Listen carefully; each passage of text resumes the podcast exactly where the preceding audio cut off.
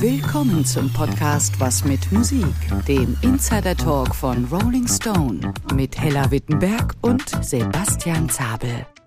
Heute mit Ulf Zick. Jeden Tag verändert die Musik die Welt.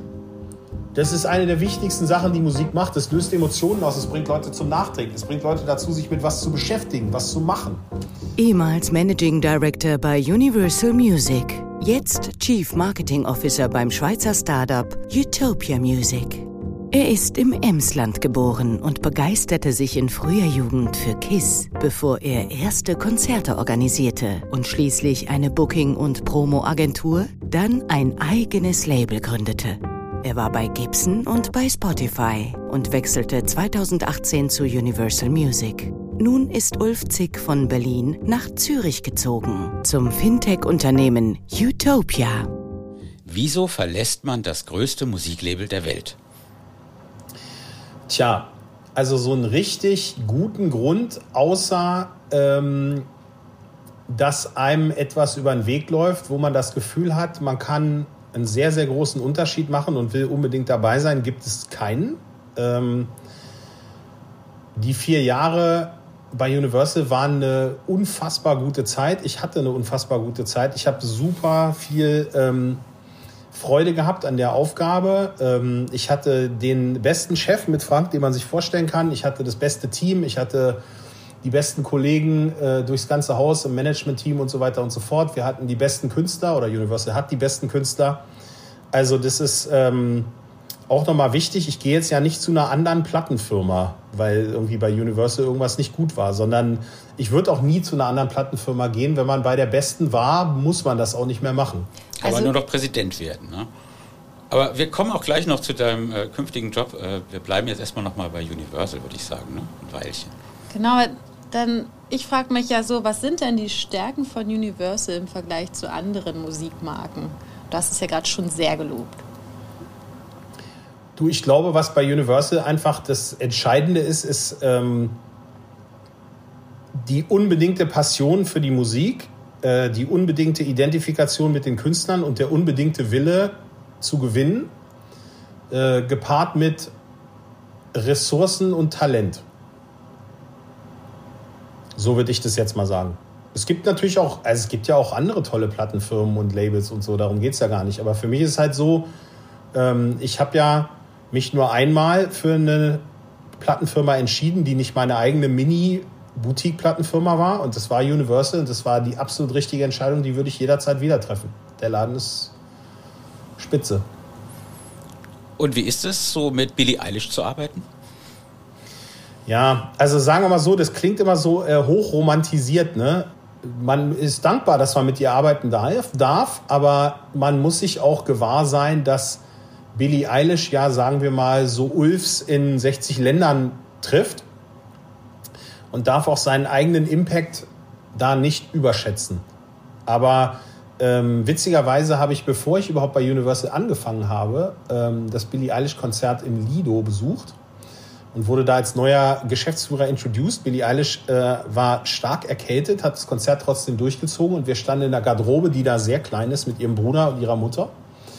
Äh, ich bot ihr eine Dosis Chinaöl an, die ich immer wieder gerne benutze, wenn ich mal erkältet bin. Sie nahm das auch an und ähm, wir, äh, wir lächelten uns an und äh, daraufhin gingen meine Freundin und ich raus, kauften zwei T-Shirts und fuhren nach Hause und waren beseelt von diesem Konzert. Das war so die wahrscheinlich persönlichste Begegnung mit Billie Eilish. Glaube ich dir sofort, weil beim Konzert selbst hatte man auch, auch überhaupt keinen Platz, deswegen auch nur T-Shirts kaufen. Ne? Weiter nach vorne ging es da nicht mehr. Genau. Und ich habe auch, also Musikindustriemenschen äh, bestechen ja auch meistens dadurch, dass die da mehr oder weniger unlässig an der Bar stehen. Äh, auch das habe ich gemacht, aber nicht, weil ich nicht gerne nach vorne gegangen wäre, sondern weil es einfach nicht ging.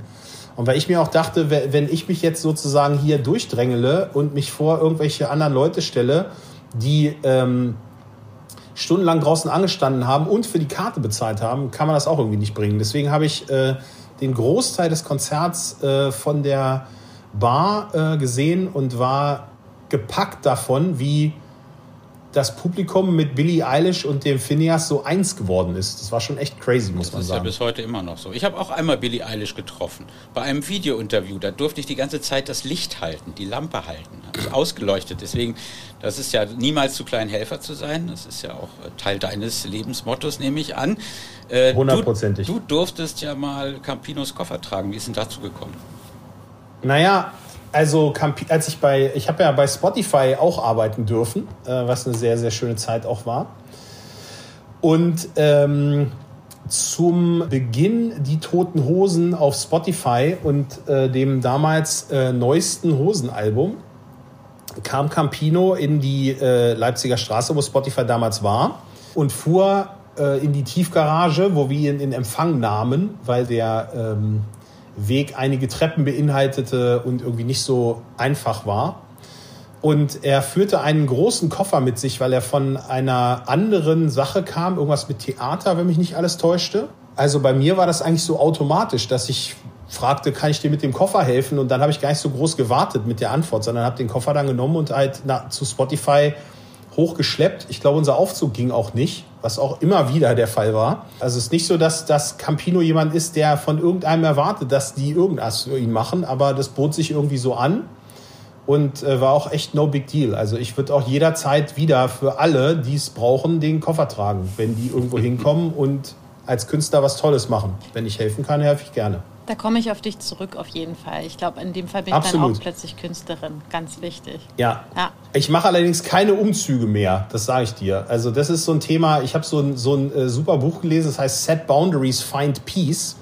Ich wünschte, ich hätte das schon mit, mit 18 gelesen, weil die äh, Anzahl von Malen, die ich äh, Waschmaschinen aus irgendwelchen Altbautreppenhäusern runtergetragen habe, mit der Bemerkung, du machst doch auch Kraftsport, dürfte ja kein Problem sein, äh, würde ich mir jetzt im Nachhinein zum größten Teil ersparen.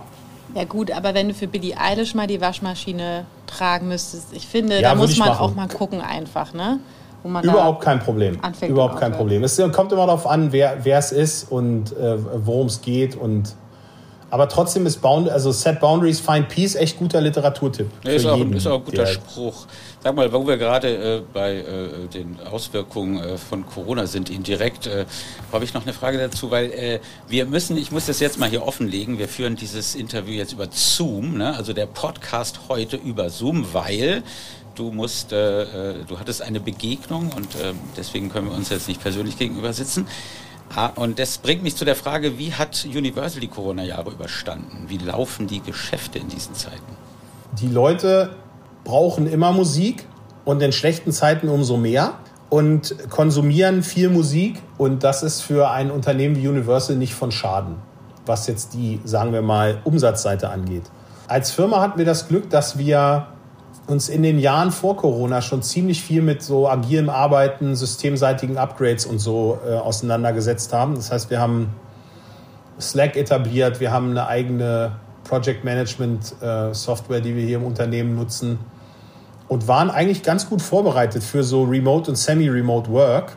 Und wenn man, wenn man dann mal gezwungen wird, äh, dann sind auch viele Zweifler überzeugt, weil es einfach nicht anders geht. Und es war auch wirklich so lustig, eigentlich fast, dass wir auch kurz vor Corona, ein paar Monate vorher, hatten wir Zoom eingeführt.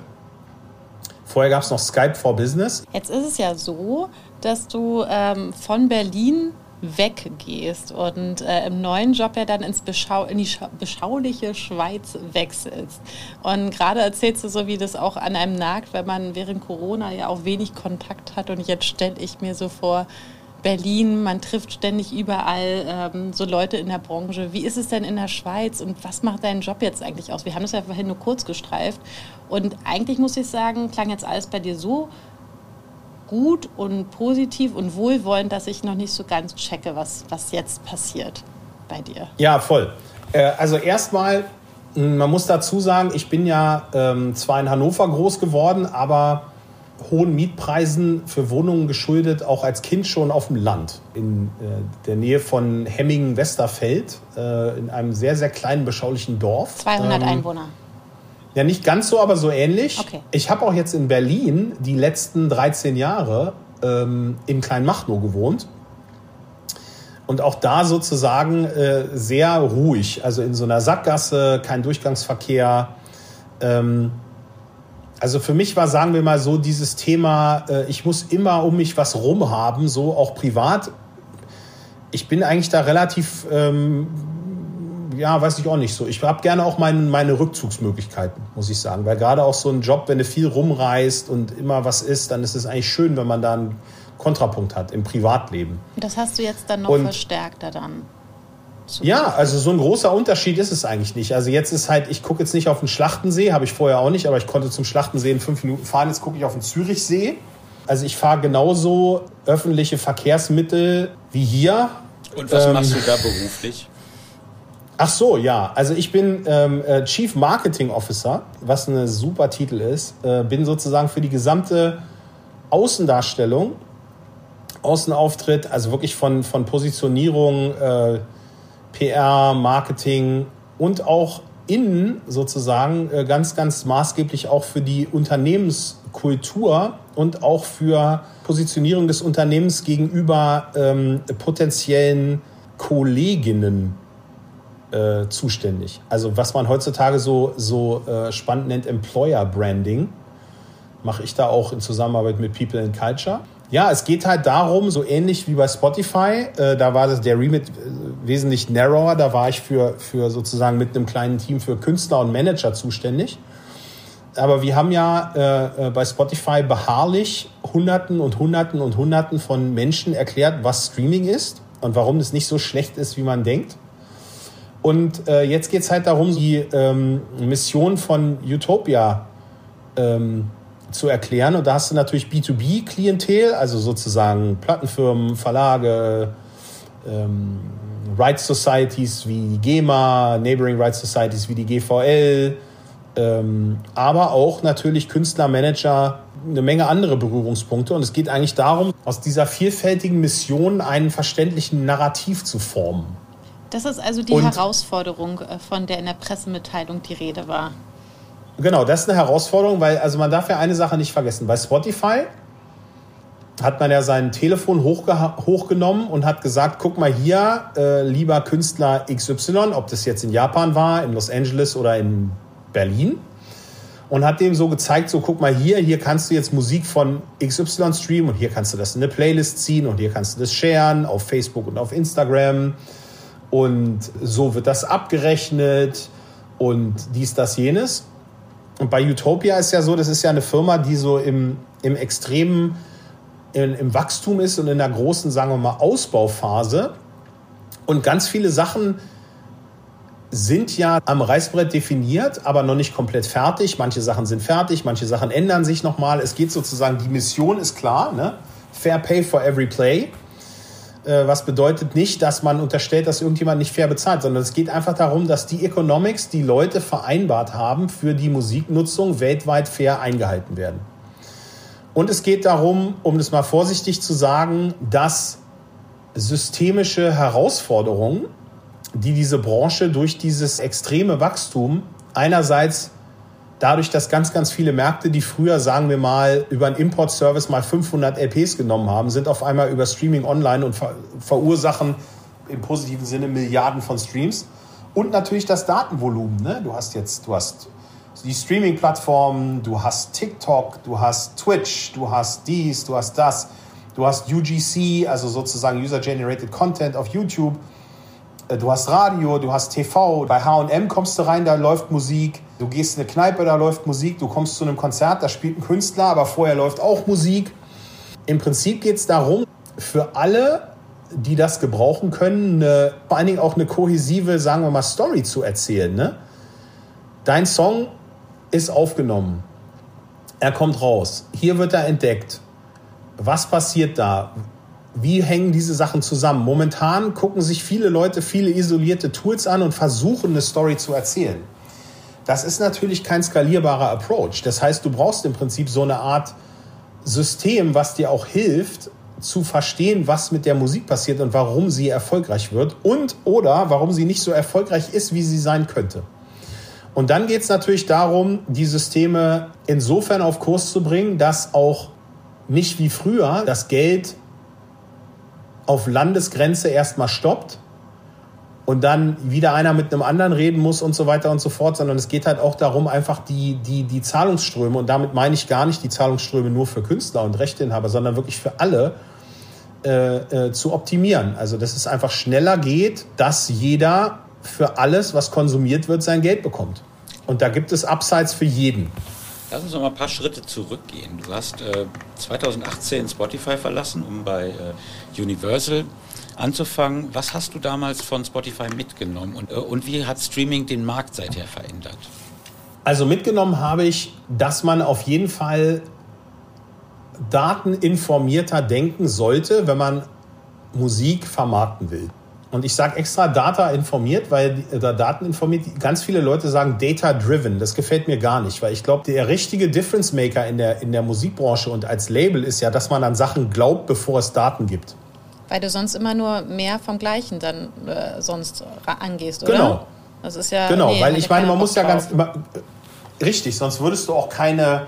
Also sonst würden auch keine Trendwenden passieren. Ne? Wenn du immer nur mehr vom selben willst, ähm, ist für keinen gut. Deswegen glaube ich, dieses Dateninformierte ähm, war ein ganz wichtiger Schritt. Dann natürlich, wie es früher war, diese, ich sage mal die Story, du hast einen Künstler, du nimmst ihn in Deutschland unter Vertrag, dann musst du den erstmal in Deutschland sozusagen etablieren, dann gehst du irgendwie von Deutschland nach Österreich und Schweiz, weil das ist ja irgendwie relativ naheliegend. Dann probierst du mal Benelux, dann probierst du vielleicht mal Frankreich. Wenn du dann, sagen wir mal, eine vernünftige Story hast, dann gehst du nach Skandinavien. Wenn du da eine vernünftige Story hast, traust du dich eventuell irgendwann mal nach UK. Wenn du dann in UK eine Story hast, dann traust du dich eventuell mal nach Australien. Und wenn du dann die ganzen Komponenten zusammen hast, dann traust du dich nach Asien.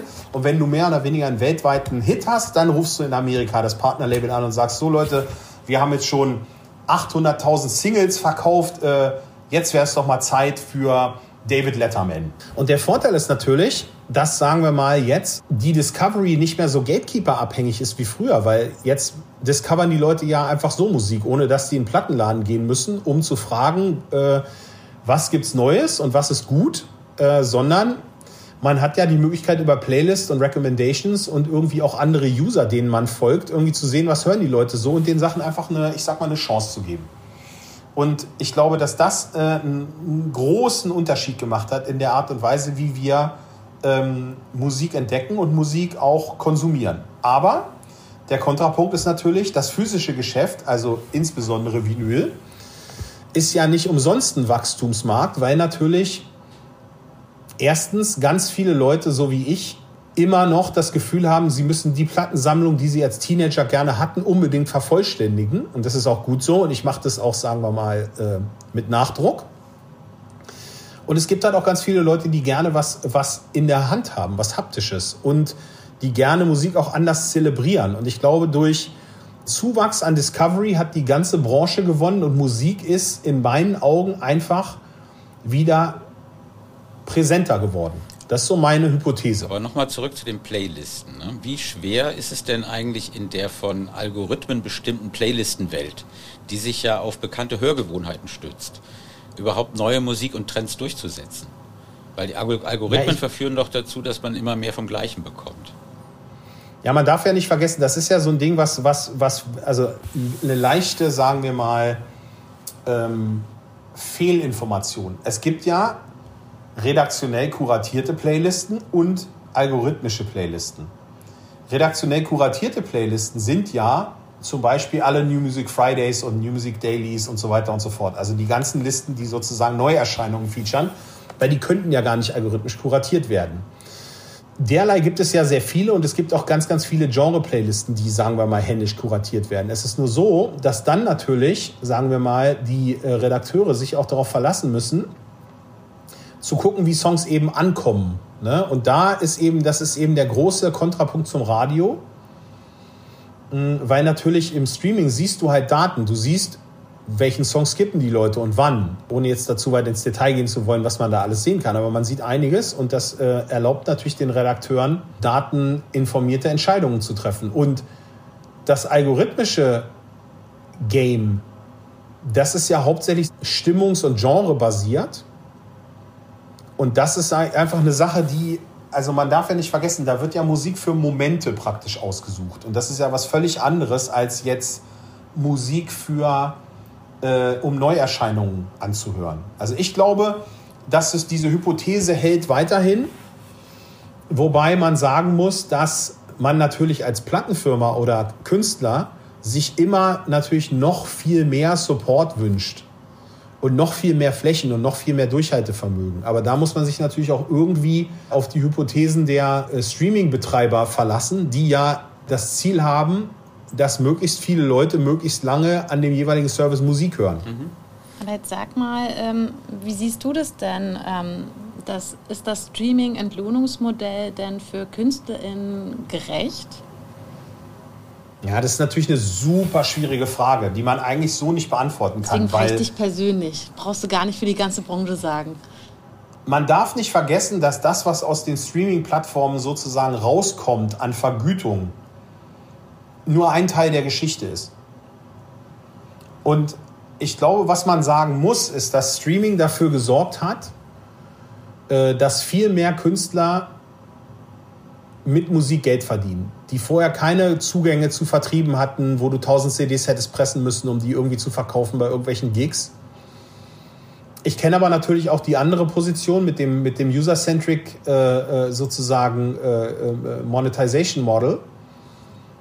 Ich würde mich da nicht positionieren wollen, weil manches ist für manche besser, das andere ist für andere besser. Aber grundsätzlich finde ich die Art, wie Streaming monetarisiert, weiterhin fair. Aber wenn jetzt ähm, Streaming-Dienste so im Schnitt zwischen 4.000 und 7.000 Dollar, die Zahl habe ich äh, gelernt, pro eine Million Streams zahlen, dann ist doch eigentlich mhm. klar, dass unbekanntere Künstlerinnen damit nicht unbedingt auf den grünen Zweig kommen, oder? Genau, aber ich würde jetzt mal etwas kontrovers sagen. Wenn du einmal im Monat im Quasimodo spielst und 20 CDs verkaufst, dann wirst du damit auch nicht auf den grünen Zweig kommen. Okay. Ist es auch so in dem Zusammenhang noch eine, eine Sache, die ich äh, spannend finde? Ähm, ich Und übrigens nochmal ganz ja. kurz, kurzer Einwurf, sorry, weil die, die Frage ist vor allen Dingen, also erstmal, ich habe, glaube ich, äh, zu meiner Booker-Zeit mindestens 100 Konzerte im Quasimodo veranstaltet. Ich liebe diesen Laden und würde da immer hingehen und auch Bands entdecken und so. Ganz wichtig, dass es jetzt nicht sich arrogant angehört hat. Aber die Frage ist halt, man unterstellt ja, dass jeder, der Musik macht, davon leben muss. Ich spiele ja auch Gitarre, ich kann davon auch nicht leben, weil ich nicht gut genug bin. Oder ich mache nicht populär genug Musik. Ich mache auch gerne Sport. Trotzdem wäre ich im Leben nie äh, der, dem Wahn verfallen, dass ich als Fußballer, äh, äh, Tischtennisspieler, Tennisspieler, Skateboarder oder Kraftsportler, alles Sachen, die ich schon mal gemacht habe in meinem Leben, in irgendeiner Art und Weise davon hätte leben können. Und ich finde es halt, sagen wir mal, immer wieder ähm, zumindest diskutabel, ob man jetzt sagt, nur weil es so viele gibt, die da Millionen streamen und damit so viel Geld verdienen und manche eben nicht, dass das irgendwie unfair ist. Also ich finde, es ist ganz schwierig zu beurteilen, weil das ist ja auch irgendwie immer noch eine Geschmackssache. Im Endeffekt entscheidet ja auch der Hörer. Und man muss sagen, wenn man sich jetzt Sachen anguckt, super Insider-Jazz-Repertoire hat teilweise 400, 500 Millionen Streams wo ich so denke, wow, Wahnsinn. Ich meine, das sind natürlich Leute wie ich, die das einfach jeden Sonntag wieder rauf und runter hören. Und ich glaube, äh, das ist ganz schwierig, darüber irgendwie zu entscheiden. Ich glaube im Endeffekt, man macht etwas verfügbar, die Leute konsumieren es oder nicht.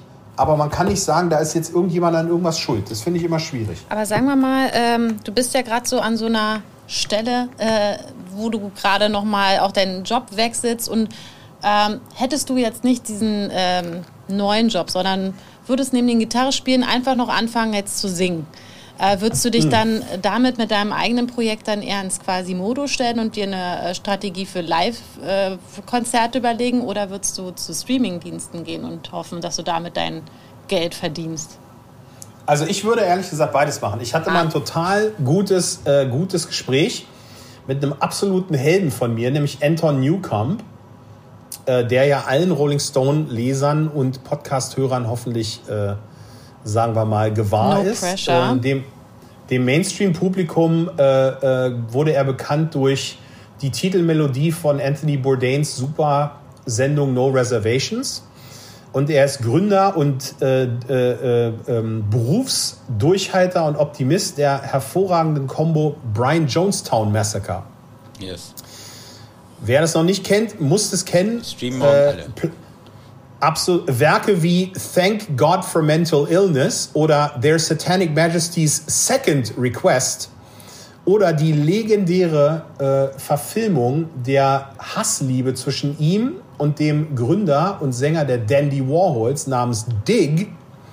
Ulf, gib's zu. Du denkst gerade, während du das erzählst, darüber nach, was du eigentlich darauf sagen willst, weil eigentlich nee, willst nee, du nee. sagen, du wirst nicht beim Streamingdienst deine Musik nee, unterbringen. Nee, nee. Warte doch mal. Nee. Das ist doch hier Rolling, es ist doch hier Rolling Stone und nicht Bildzeitung.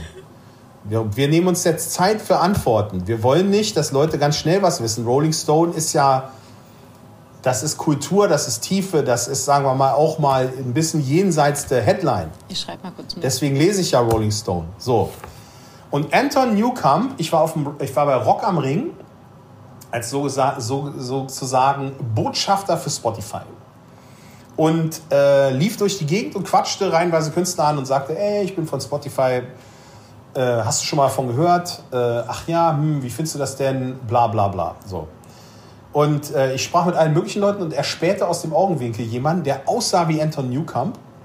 Und dann dachte ich, das muss der sein. Da bin ich da hingegangen und gesagt, hey, ich bin von Spotify. Ah! Okay, geil, lass mal direkt ein Foto machen. Ich so, okay, alles klar. Da hat der Typ sein Telefon rausgenommen, hat mit mir ein Selfie gemacht, hat den auf Twitter gepostet und hat gesagt, ich habe gerade jemanden von Spotify kennengelernt. Es gibt tatsächlich Menschen hinter der Marke. Das fand ich schon mal super. Und dann habe ich den gefragt, ich sage, sag mal, Anton, wie siehst du denn so Streaming? Er sagt so, Ulf, ganz einfache Geschichte. Für mich ist das, egal wie viele Leute das hören, egal wie viel Geld ich damit jemals verdiene, für mich ist der einzige Weg, meine Musik überall verfügbar zu machen, mit der Chance, dass irgendeiner was entdeckt und zu meinem Konzert kommt und irgendwie meine Musik für irgendjemanden was auslöst, das ist meine Mission. Und deswegen ist die Antwort auf deine, Komma, Hella, Komma, äh, Apostroph S, sehr, sehr gute Frage. Danke, Ulf. Ich würde an jeder Milchkanne auftreten und meine Musik überall verfügbar machen. Überall, wo es geht. Na, da habe ich doch meine Headline. Dankeschön. okay. Sag mal, also, ja. Noch, noch eine, eine Frage zu dem ganzen Komplex Streaming. Und zwar, Kataloge bekannter Künstler bieten ja in der Regel nachhaltigere Umsätze als millionenfach geklickte Newcomer-Hits. Wenn ABBA oder Neil Young ein neues Album rausbringen, dann werden auch ihre alten Sachen immer wieder eifrig gestreamt. Kann es sein, dass das Alte das Neue verdrängt? Kann man das so auf so eine Bildschlagzeile bringen? Nö. Weil du darfst ja nicht vergessen, das Neue ist ja das Alte von morgen. Und ohne Neues gibt es nichts Altes.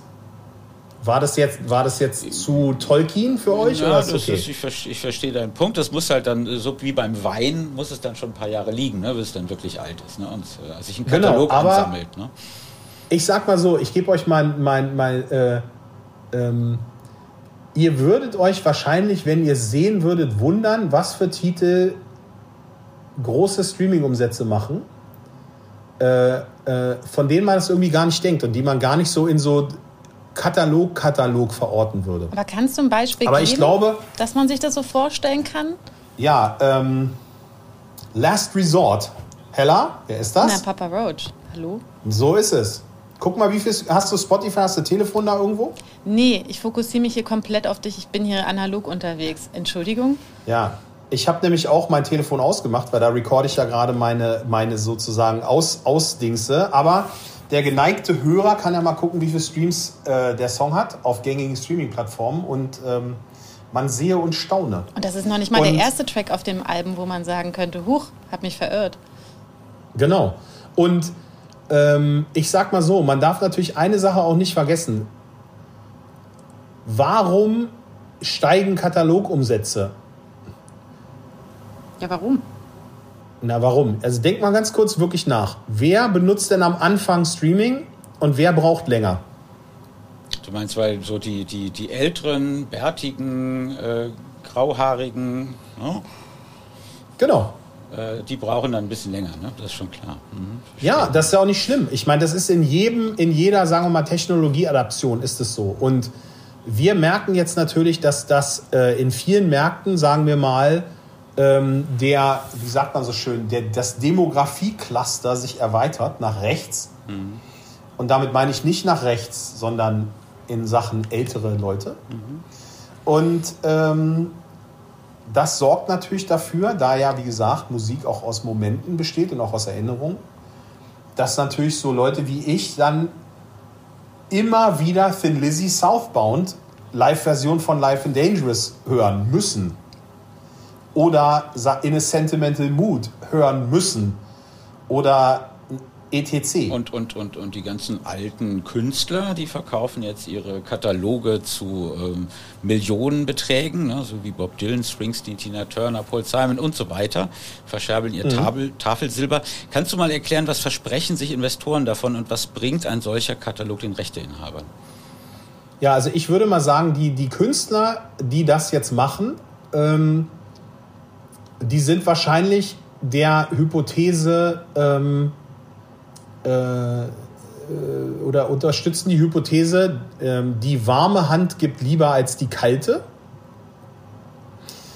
Und bevor sozusagen man verstirbt und dann sich eine womöglich inhomogene Erbengemeinschaft darum streitet, was jetzt mit diesen Sachen passiert, kann man ja während seiner Lebzeiten da Fakten schaffen und kann, sagen wir mal, einfach dafür sorgen, dass das so verteilt wird, wie man das selber möchte und nicht, wie das vielleicht hinterher irgendwie passiert. Also das ist für mich so eine, sagen wir mal, haltbare Hypothese. Springsteen und, macht es schlauer ähm, als Prince. Genau. Und ich sag mal so, ich war ja, ähm, also first hand kann ich euch sagen, dass das Prince Estate am Anfang sehr ungeordnet war. Erschreckend ungeordnet. Jetzt natürlich nicht mehr, aber ähm, man wundert sich da manchmal. Und für Investoren, also erstmal, ganz viele dieser großen Deals werden ja mit den Partnern gemacht, die diese Künstler lange hatten. Ja, ne? Also richtig. wir haben bei UMG ja Aerosmith, ähm, Neil Diamond, Dylan Publishing und so, also viele so eine großen Deals gemacht. Und im Endeffekt, warum das jetzt geht, ist, glaube ich, aus zwei Gründen. Erstens hast du durch Streaming eine viel planbarere Absatzzahl jeden Monat, weil du hast so ein Baseline Revenue, das ändert sich nicht groß. Und du hast natürlich auch die, ich benutze das Wort Hypothese inflationär, aber das ist einfach in diesem Fall gut. Du hast natürlich auch die Hypothese, dass Streaming noch nicht am Ende angekommen ist und du hast so Prediction Models, die halt sagen, die Streaming-Penetration wird sich so und so entwickeln. Das heißt, du kannst relativ sauber kalkulieren. Du bist nicht mehr so hitabhängig wie früher. Und ich glaube, für die Investoren jenseits der äh, etablierten Plattenfirmen, würde ich sagen, wird man sehen, äh, ich gehe davon aus, dass die rechnen können und deswegen diese Investments machen. Was ich daran aber erfreulich finde, ist, dass Music inzwischen eine etablierte Asset-Klasse geworden ist.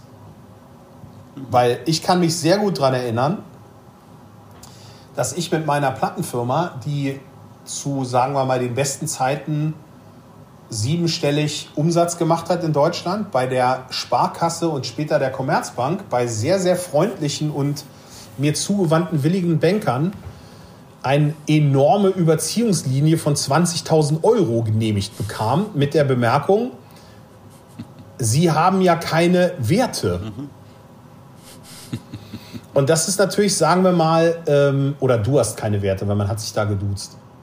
Und das war ein Banker auch bei der Commerzbank, der war mega cool und der hat alles probiert. Aber der sagte halt, äh, er läuft immer wieder vor eine Mine, weil in Frankfurt wird es bewertet.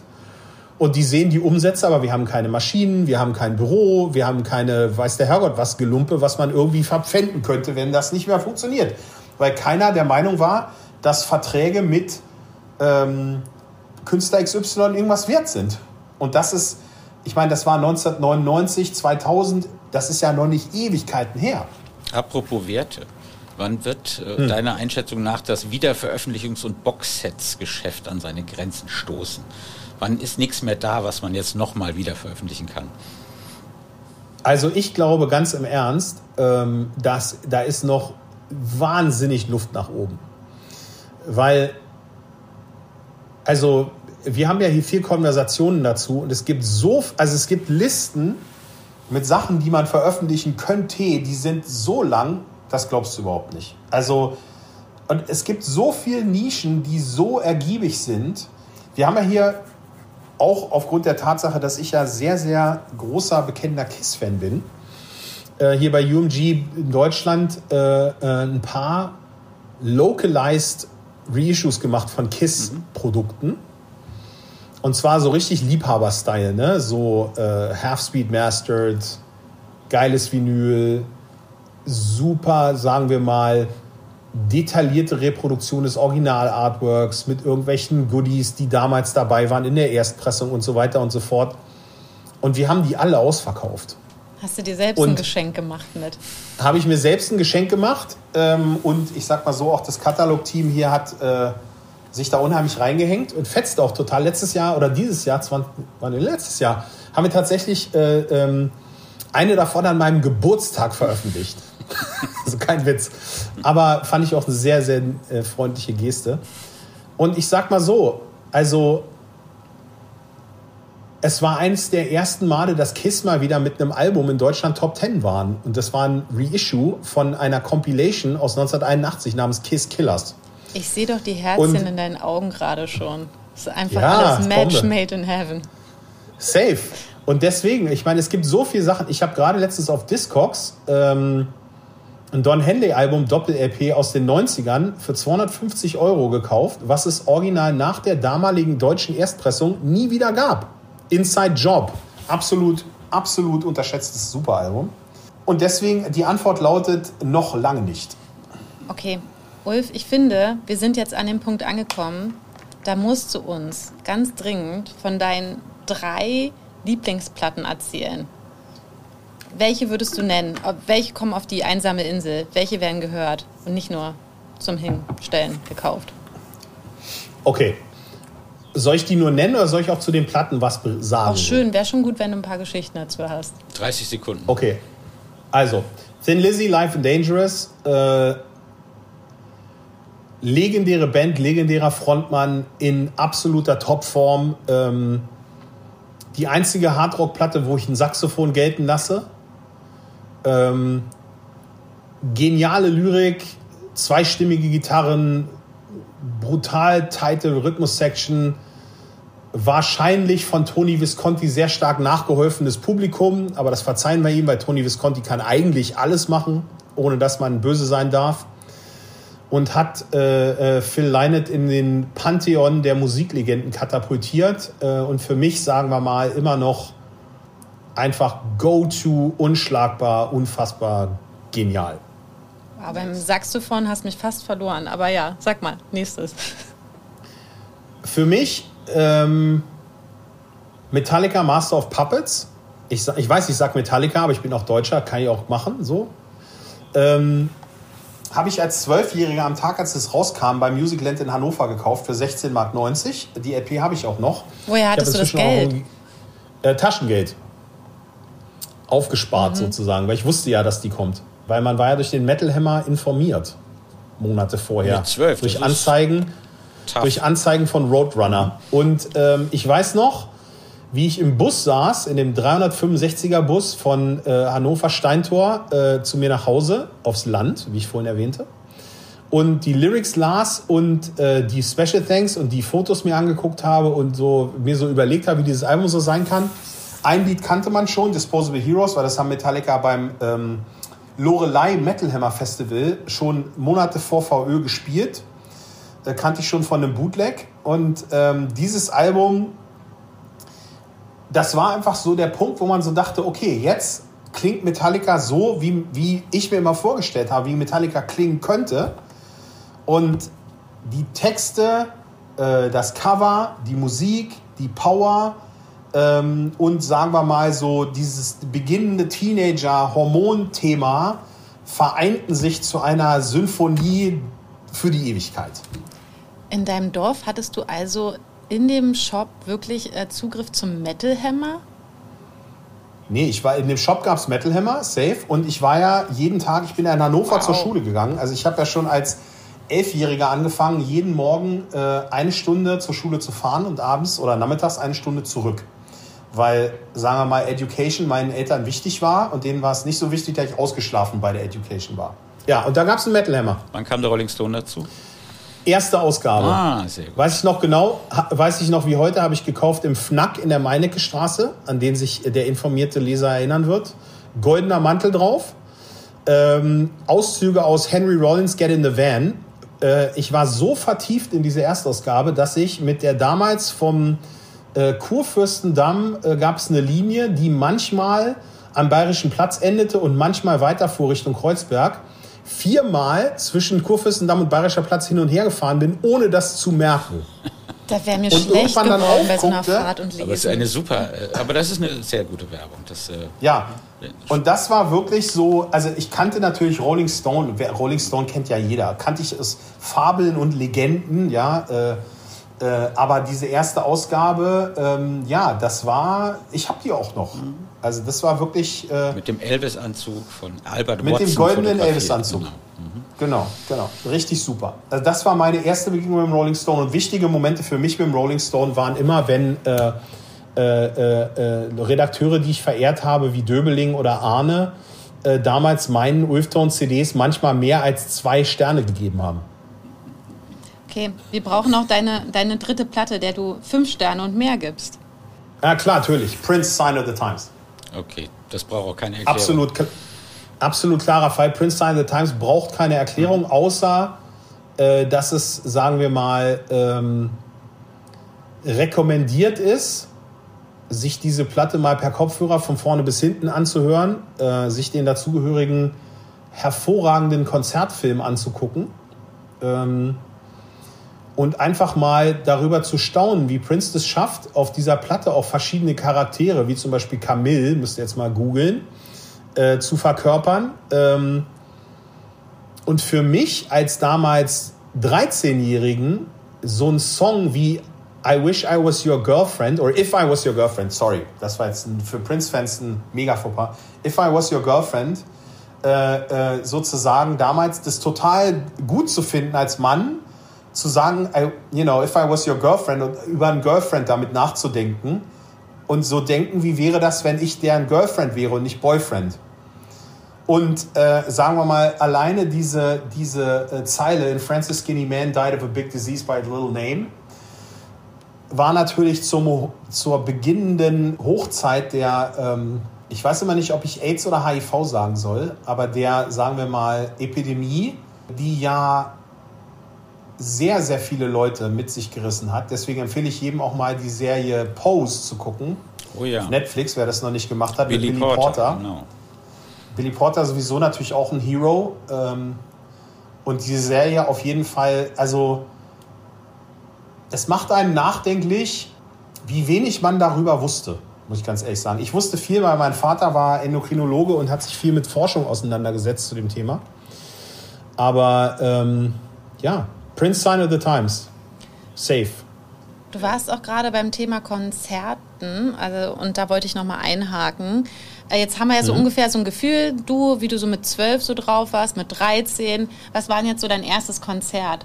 Und wie alt warst Mein du? erstes Konzert, kann ich dir auch genau sagen, war ähm, Tokyo Blade, Talon und Railway, die damalige Metal Hammer Roadshow in Hannover in der Rotation. Bist du im falschen Podcast Äh, dann? Verdammt. Sorry, äh, im, äh, das war irgendwie sowas wie irgendwie 1985 irgendwas. Das zweite Konzert war Warlock, äh, Doro, ne, mit Sinner, äh, auch in der Rotation. Und ich glaube, das dritte Konzert war Anthrax, Overkill und Agent Steel, die sogenannte US Speed Metal Attack Tour in Hamburg in der Markthalle. So ein bisschen einschlägig ist das schon. Ne? Sag mal, ähm, äh, eine, eine Frage jetzt noch zu dem ganzen äh, Bereich Konzerte, wo wir da schon sind. Ähm, in der Pandemie äh, gab es ja recht wenig davon und ähm, gefilmte Konzerte haben ja eher so mittelgut funktioniert. Äh, was glaubst du, wie, wie wichtig ist eigentlich Live-Entertainment für Künstler und Labels heute noch? ultra wichtig. Also gerade wenn es darum geht, dass es Musik äh, ist, die man unbedingt live erleben sollte. Ähm, ich glaube, gewisse, gewisse Künstler und gewisse Genres haben es ganz schwer gehabt jetzt. Weil es wichtig ist, dass man das Storytelling miterlebt, dass man die Präsenz miterlebt, dass man die,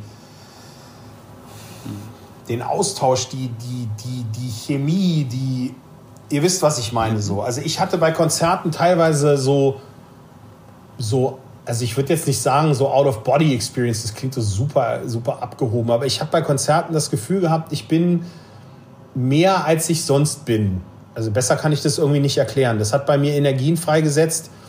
Das letzte Mal bei den Toten Hosen im SO36, äh, äh, wo ich mit meinem Chef Frank ähm, mittendrin stand, nicht an der Bar, äh, und hinterher total durchgeschwitzt war. Meine ursprünglich weißen, einen Tag alten Turnschuhe waren schwarz.